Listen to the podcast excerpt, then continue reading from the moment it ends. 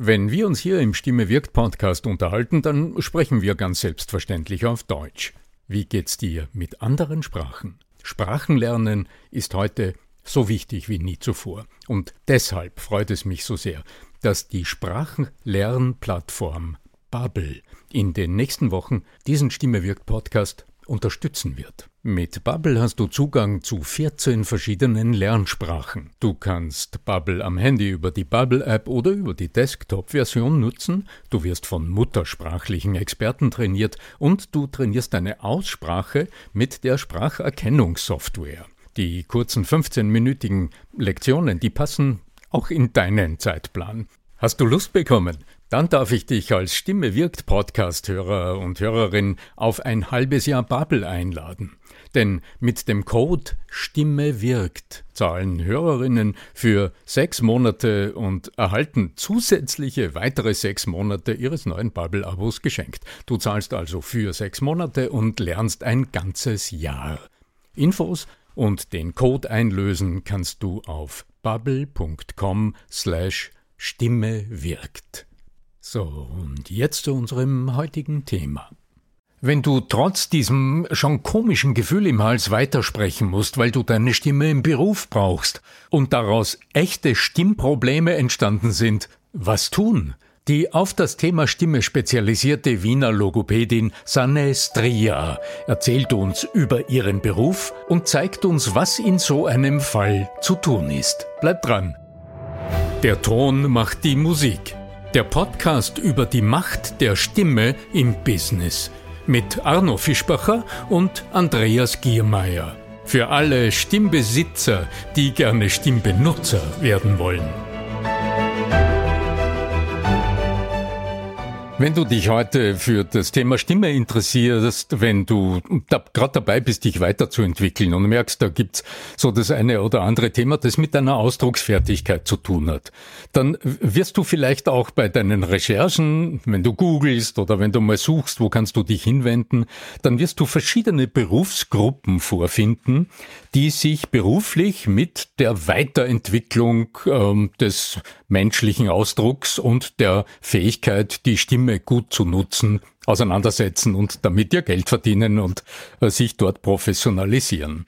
Auf der einen Seite gibt's da die Stimmcoaches und die Stimmtrainer, also die, die mm, im Business mit Menschen arbeiten und schauen, wie kannst du in Meetings und so weiter das alles noch besser gestalten. Aber da gibt's die anderen, die von einer ganz anderen Seite herkommen, nämlich von der Gesundheitsseite herkommen und ähm, dann liest du den Begriff Logopädie.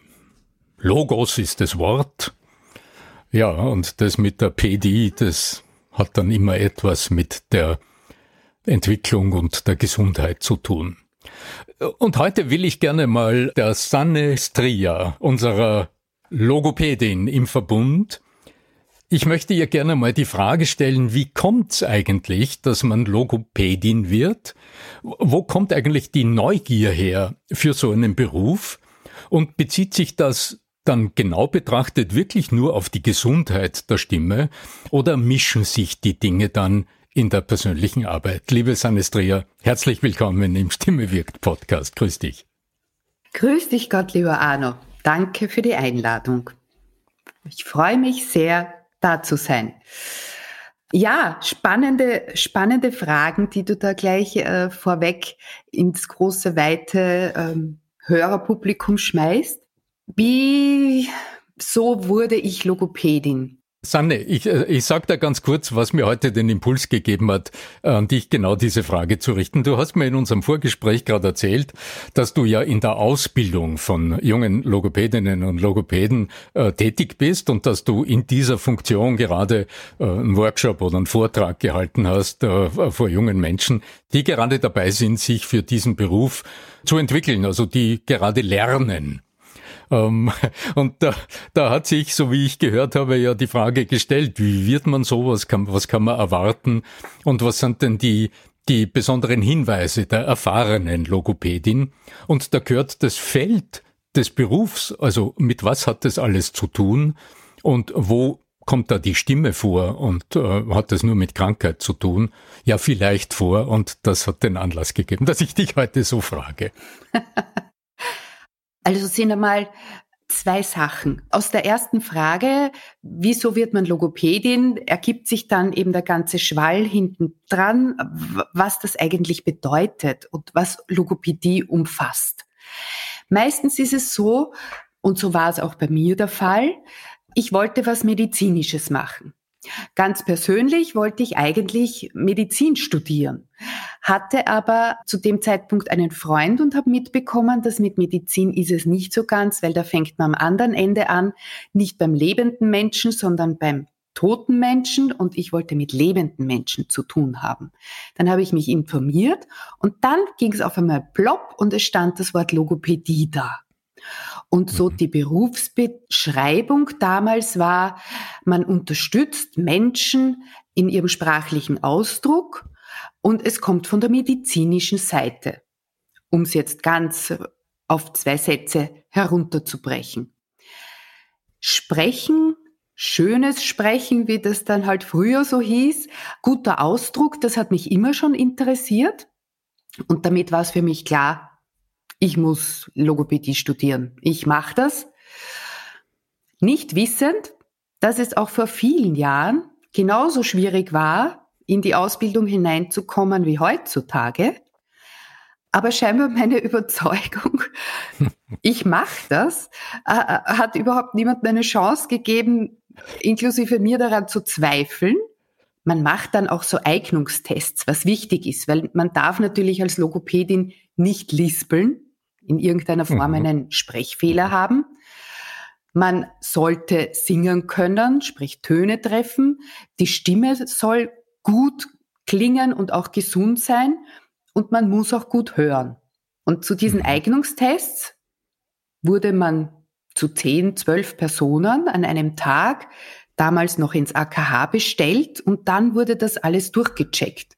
Und ich habe mir gedacht, mhm. also mit diesen zehn Leuten, das geht doch easy, dass ich da eben Logopädin werde. und habe erst viel später erfahren, dass zehn aufgenommen werden und 220 sich beworben haben. Und war natürlich umso glücklicher, ja, dass ich es äh, geschafft habe. Ich wäre ihnen aber auch eh so auf die Nerven gegangen, dass ich Jahr für Jahr gekommen wäre, bis ich endlich dann die Ausbildung machen darf. Hm, ja, also äh, du hast äh, hier auch noch ein Stichwort geliefert, das ich insgesamt für unsere Berufsfelder so interessant finde, weil wir reden ja auch im Stimme wirkt Podcast, äh, im Titel schon ist der Begriff Stimme ähm, der aber so viel und auch gleichzeitig nichts sagt. denn wozu nützen wir denn die Stimme? Also im Grunde im ja. Alltag zu allem Möglichen, aber letztlich ist die Stimme unser zentrales Kommunikations Ausdrucksorgan und da geht's ums Sprechen. Und Sprechen ist ja nochmal eine Stufe über dem, die Stimme ist praktisch die Grundlage von allem, der Ton, der entsteht. Aber erst wenn er in einer bestimmten Form und Reihenfolge artikuliert wird, kommt was Verstehbares und Verständliches heraus. Und ähm, all diese Prozesse zu unterstützen, so verstehe ich dich, dazu bist du dann als Logopädin berufen zu unterstützen, wenn es wo hakt. Genau, genau. Logopädie oder die Logopädie-Ausbildung umfasste und umfasst noch immer drei große Bereiche. Der eine Bereich ist alles, was mit Sprechen und Sprache zu tun hat. Dazu mhm. gehört, wenn ein kleines Kind lispelt, aber auch wenn ein Erwachsener lispelt. Es lispeln ja nicht nur kleine Kinder. Das Stottern fällt hier hinein. Es fällt hier hinein Schlaganfallpatienten, die ja auch oft nach einem Schlaganfall nicht mehr sprechen können. Poltern, das ist eben zu schnelles Sprechen. Sprachprobleme, Sprechprobleme nach Traumata, sprich nach Unfällen. Behinderte mhm. Kinder. Also alles, was mit Sprechen zu tun hat, von Baby, Kleinkind bis ins hohe Alter. Das ist einmal das, was wir Logopädinnen lernen im Gesunden, aber mhm. auch eben, wie wir es wieder zum Gesunden bringen können. Der zweite Bereich ist Stimme. Und so wie du sagst, ohne Stimme kein Sprechen, weil auf dem Stimmklang, den brauchen wir, um eben dann die Artikulation einzubauen, damit eben Sprache draus wird. Das heißt, in die Logopädie gehört auch die Phoniatrie dazu. Das ist die Stimmheilkunde. Wir lernen die genaue Anatomie, wie Stimme entsteht, wie Stimme gesund erhalten werden soll und kann, aber auch natürlich, welche Formen von Stimmproblematik es gibt. Es gibt die Stimmermüdung bis hin zu postoperativer Therapie, weil an den Stimmlippen etwas operiert werden musste.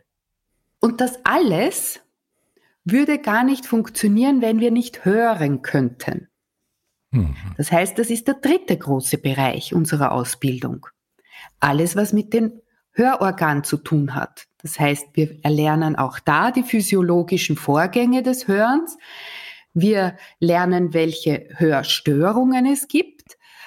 Wir lernen, das war mein Spezialgebiet in, in meinen ersten Berufsjahren, wie man Menschen, die Hörgeräte verordnet bekommen, an Hörgeräte gewöhnt. Also du siehst, mm, okay. Mhm.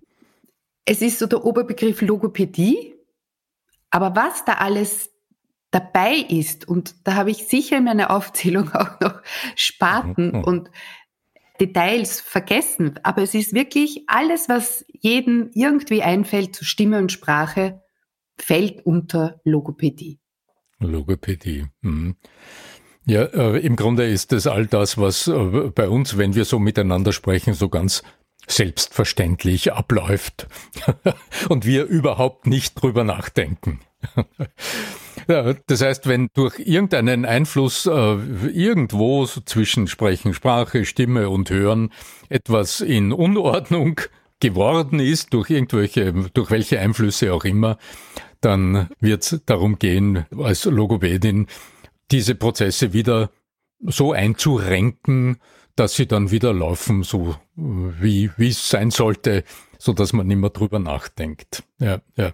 Was was von diesen vielen unterschiedlichen m, hm, Therapieansätzen oder Themen sind denn für die Logopädin Sannes Trier die liebsten? Hast du da irgendwo so ein Thema, das dir besonders am Herzen ist und wo du sagst, das andere ist genauso wichtig und das tust du sicher mit der, derselben Herzlichkeit und der, derselben Fachkompetenz. Also in all den Jahren habe ich ja meine Arbeitsbereiche immer mehr eingeschränkt mhm. und mich immer mehr spezialisiert. Zu Beginn habe ich natürlich alle Störungsbilder therapiert, gerne therapiert, eben viel mit hörgestörten Menschen gearbeitet und von Anfang an immer mit Stimmproblematik gearbeitet. Also das war immer mhm. meines. Und das ist es noch immer. Ich finde es noch immer unfassbar spannend und freue mich, dass ich mich diesem Thema Stimme widmen darf, weil es kommen so unterschiedliche Menschen bei mir an. Das kann sein jemand, der ja eben unterrichtet. Das kann aber auch ein Schauspieler sein, der jetzt singen muss und damit der Stimme auf einmal Probleme bekommt. Das kann sein ein Manager, der viele Vorträge hält. Also es ist so kunterbunt. Und jeder und jede, die mit ihrem Stimmthema kommen, fordern mich heraus. Ich habe natürlich jetzt schon viel Erfahrung und trotzdem gibt's immer was Neues, das mich fordert. Und es ist so eine riesige Befriedigung und es macht mir so eine große Freude, wenn ich ein positives Feedback bekomme mit, ach, Ihr Tipp war gut und das habe ich jetzt gemacht. Ich fühle mich besser, die Stimme hält, ich muss nicht mehr räuspern und was weiß ich, was da alles noch eben für Themen kommen. Ja, Also wie gesagt, man merkt, glaube ich, dass es mir wirklich ganz großen Spaß macht. ja, das kommt rüber. Das kommt rüber im Gespräch, Sanne, ganz ja. genau. Und so kenne ich dich. Aber weil du jetzt ja gerade über so praktische Dinge sprichst, dann lass uns doch gleich beim Namen nennen. Weil du gerade Räuspern zum, Räuspern zum Beispiel angesprochen hast. Was ist denn so in der letzten Zeit ein so ein konkreter Fall gewesen, jetzt ohne Namen zu nennen, selbstverständlich. Äh, und lass uns doch daran teilhaben, wie beginnt sowas? Also was ist der Anlassfall? Was ist die Problematik? Und was sind dann die Lösungen, ja. die du im konkreten Fall empfohlen hast? Ja, ein Klient wurde zu mir geschickt oder eben Patient wurde zu mir geschickt nach einer Operation. Mhm.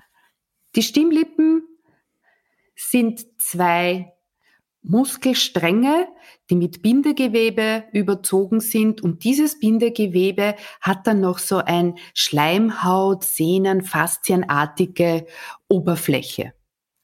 Und hm. die Stimmlippen schwingen gegeneinander nach oben hin. Ja, das heißt, damit Klang entsteht, gibt es immer einen Kontakt der linken und der rechten Stimmlippe. Dieser Kontakt soll leicht, einfach und physiologisch gut von der Luft geleitet funktionieren. Wenn jetzt, fiktiver Fall, aber das kann ein Auslöser sein, wenn jetzt jemand im Lehrberuf steht und eine Verkühlung hat, sprich Halsweh und die Stimmlippen sind angeschwollen und trotzdem viel spricht, erzeugt es einen hohen Druck in diesem Stimmlippenmuskeln und in den Stimmlippen. Wenn die Verkühlung abgeklungen ist, kann es sein, dass aufgrund dieser Überanstrengung dieser Druck auf den Stimmlippen bleibt. Und der wird eben beim Vortrag mhm. weiter beibehalten also weil sich jemand dran gewöhnt hat, äh, ja. so in dieser etwas druckvollen Art und Weise zu sprechen, dass überhaupt genügend Stimme rauskommt genau. für den Unterricht. Ja? Genau, weil durch hm. diese Verkühlung, Entzündung auch der Stimmlippenmuskel nicht so kraftvoll ist und eben mehr Druck braucht und verlangt. Was aber wiederum ergibt, dass er immer schwächer wird. Gut, Patient spricht jetzt druckvoll was die Stimmlippen nicht mögen, die möchten nicht, dass sie aufeinander gepresst werden. Und so wie jede Druckstelle, wir denken jetzt an den Schuh, reagieren auch die Stimmlippen mit einer Blase zum Beispiel und haben dann auf der Oberfläche eine Blase. Diese Blase kann, wenn sie rechtzeitig entdeckt wird, durch logopädische Stimmtherapie wieder retourniert werden und das Gewebe zieht sich wieder zurück und alles ist gut. Wenn das aber lange anhält, dann wird diese Blase ein bisschen dicker von der Haut und sie muss eben operativ entfernt werden. Das war bei meinem Klienten der Fall. Und mit diesem nicht Stimmbewusstsein, sondern der Patient wusste nur, er wurde jetzt operiert und der Stimme geht's wieder gut. Es geht noch nicht von selbst, ne? Das kam aus dem AKH, wahrscheinlich von der von, aus der, aus dem, äh, aus genau. der HNO-Abteilung im AKH, ja. Genau, mhm, aus genau, der genau, ja. Mhm. ja. Das heißt, von den Stimmlippen her ist alles gesund. Nur der Patient selber weiß noch nicht, wie er jetzt mit diesem Druck umgehen soll. Er weiß ja nur von vorher, vor der Operation, ich habe immer wahnsinnig viel da im Hals Druck aufgebaut, damit Stimme entsteht. Und jetzt ist eben die Aufgabe der Stimmtherapie, diesen Druck wieder wegzunehmen und dem Klienten zu zeigen, es geht auch einfach. Und die Luft so strömt gut. Ja, genau, mhm. genau, ja, genau, genau, genau. Mhm. Was in diesem Fall im Zweiergespräch, so in unserem Setting, wie ich das halb habe in meinem Studio, gut funktioniert hat. Und jetzt letzte Woche hat der Klient gemeint, er ist jetzt wieder unterrichtend unterwegs und es geht eigentlich recht gut. Und dann haben wir gedacht, okay, jetzt machen wir doch die Probe aufs Exempel und habe ihn gebeten, mir seinen Vortrag da jetzt fiktiverweise vor seinem Publikum diesen Vortrag zu halten. Und dann kamen wir beide ins Staunen. Dann nehme ich eben meine Leute dann immer auf Video auf und dann habe ich es mhm. hergezeigt und dann war es ganz klar, warum überhaupt diese Blase, dieses Ödem entstanden ist. Und wenn er jetzt so weiter tut, ist am besten Wege dazu, in spätestens wieder eineinhalb, die, zwei Jahren. Wieder in die Phoniatrie genau, operieren. Genau, okay. genau, mhm. genau. Mhm. Und das ist jetzt unsere Arbeit, zu zeigen, dass mit Atmung, Pause, Stimmeinsatz und, und, und diese Stimmverwendung geändert wird.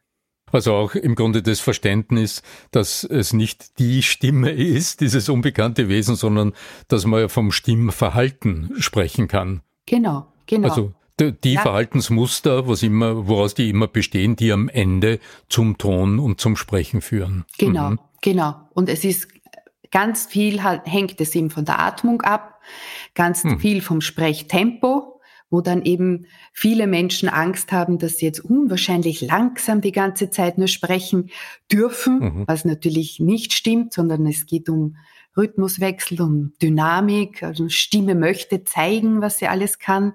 In die Höhe, in die Tiefe, rauchig oder klar. Ja, also hm. die möchte schon zeigen, was sie kann. Und das ist jetzt so unser Weg dorthin. Mhm. Und wie hat dein Klient äh, reingeschaut, als du ihm das Video gezeigt hast? ähm, spannenderweise beim ersten Video, sprich mhm. so wie er immer tut, war ein hoher Wiedererkennungswert. Ja, ja, mhm. genau, so mhm. mache ich das. Und dann habe ich mit ihm gearbeitet, um eben diese Pausen einzubauen, beziehungsweise ähm, eben auf die Atmung zu achten. Wir haben ja schon vorgearbeitet. Also es war, mhm. ich musste ein paar Puzzleteile jetzt für ihn da zusammen äh, stecken und mit dieser Wiederholung, diesem Bewusstsein, mhm. diesem Stimmbewusstsein, Atembewusstsein, Verständnisbewusstsein, Präsentationsbewusstsein, habe ich die gleiche Sequenz noch einmal auf Video aufgenommen. Mhm. Ja, da war dann die Überraschung. Da war dann ja. die Überraschung groß. Also der, der Vorher-Nachher-Vergleich zwischen dem so spreche ich normal, ja, also so stelle ich mir es vor, und dann der bewusste Einsatz der Tools, der Mittel, der Bewusstheit, die du ihm aufgezeigt hast, da war dann der Unterschied äh, deutlich zu sehen. Ja, ja. Das war's. Ja. ja. Welchen Tipp gibst du so einem Klienten mit, wenn er jetzt das in deiner Praxis versteht und auch durchaus unter voller Konzentration dann anwendet und auch ein gutes Gefühl dazu hat, weil er merkt, es funktioniert, Du kennst es wahrscheinlich so wie ich. Die Menschen gehen dann aus der Praxis raus oder gehen aus dem Studio raus. Äh, der Alltag kommt wieder. Die Prioritäten verschieben sich. Was ist denn der Tipp, den die äh, Logopädin Sanestria ihren Kunden, ihren Klienten mitgibt? Am Ende äh, so einer Session? Am Ende dieser Session, ja. Als erstes, ganz ehrlich, gar noch nicht so die Übung, sondern mhm. in diesem konkreten Fall Zuversicht. Also ich habe ihm sehr motiviert und bestärkt, dass es für ihn vertrauter werden wird. Eben diese neuen Tools, die wir da eben besprochen haben, einzubauen, zuversichtlich zu sein, nicht sich zu viel vorzunehmen, dass das gleich beim nächsten Vortrag funktionieren wird, sondern eben sich eine Übungssituation aussuchen. Also es gibt natürlich, es muss geübt werden. Also nur von einer Stunde pro Woche wird nicht gut. Aber eben die Übungseinheit nicht zu übertreiben. Sondern in kleinen Dosen immer wieder dran erinnern, reflektieren, einmal mehr die Atmung, einmal mehr der Stimmklang, einmal mehr die Pausen, das Tempo, und dann eben beim nächsten Mal erfahre ich ja, wie es denn so gegangen ist und was umgesetzt werden konnte. Und an dem wird dann eben weitergearbeitet, bis eben diese Puzzleteile alle zueinander passen und ein gesundes Ganzes ergeben. Mhm. Also im Grunde geht ähm, wie, wie immer in unserer Tätigkeit auf der einen Seite um das sich bewusst machen, was tue ich da eigentlich, wie funktioniert diese wunderbare Funktion Stimme sprechen, wie, Wie, wie funktioniert das? Was brauche ich eigentlich dazu? Aus welchen Bestandteilen besteht das? Wie setze ich sie so ein, dass es mir gut tut und auch meinen Zuhörern gut tut? Genau. Und äh, in kleinen Dosen in den Alltag integrieren, um zum Ergebnis zu kommen. Ja. Ja, äh, liebe Sanne, äh, wunderbarer Einblick äh, in deine praktische Arbeit. Du wirst mir sicher bei Gelegenheit mal erzählen, wie es ähm, mit diesem äh, Klienten weitergeht und wie, wie gut er äh, sicher in kurzer Zeit deine Anregungen so jedenfalls so gut umgesetzt hat, dann in Kürze, dass äh, das AKH auf ihn nicht mehr warten wird. ja. genau, das war die Logopädin Sanne Stria aus Wien im Stimme wirkt Podcast. Sanne, dein Buch will ich noch sehr gerne empfehlen. Magst du uns noch einen Satz dazu sagen? Ja, gerne. Mein Buch heißt Ausgesprochen gut und ist ein Lexikon gesammelter Wörter, mit denen man wirklich sehr, sehr gut und ausgiebig und intensiv deutliches Sprechen trainieren kann. Sehr schön zusammengefasst. Ausgesprochen gut gefällt mir das Gespräch mit dir, liebe Sanne. Bis zum nächsten Mal. Bis ja. zum nächsten Mal. Gerne, äh, lieber Dir alles Arno. Gute, äh, dir alles Gute und euch da draußen. Äh, wenn euch gefällt, was wir so tun, dann freut uns natürlich ganz ausgesprochen, wenn ihr uns ein paar Sterne vergebt auf iTunes oder auf der Podcast-Plattform eurer Wahl. Das äh, hilft nicht nur uns äh, motiviert zu bleiben im Podcast, sondern das hilft auch äh, jenen Menschen, die den Podcast vielleicht noch nicht kennen, äh, ihn kennenzulernen in Kürze und dann selbst mit dabei zu sein im großen Stimme wirkt äh, Projekt. Dieses, äh, unser Podcast, äh, der ist Teil des Missing Link Podcasts Netzwerks, in dem auch äh, Podcasts zu hören sind wie Erklär mir die Welt, der ganz offen gesagt Podcast, der Kurier Daily oder der Profil Podcast, äh, der ist dort auch zu hören in diesem Netzwerk. Geschnitten und technisch betreut wird auch diese Episode von Florian Schadner im fernen Barcelona, florianschartner.de. Falls du vorhast, einen Podcast zu etablieren, dann ist das eine wirklich ausgezeichnete Anlaufstelle. Ja, dann bis zum nächsten Mal, bleibt uns gewogen, möge die Macht der Stimme mit dir sein. Dein Arno Fischbacher.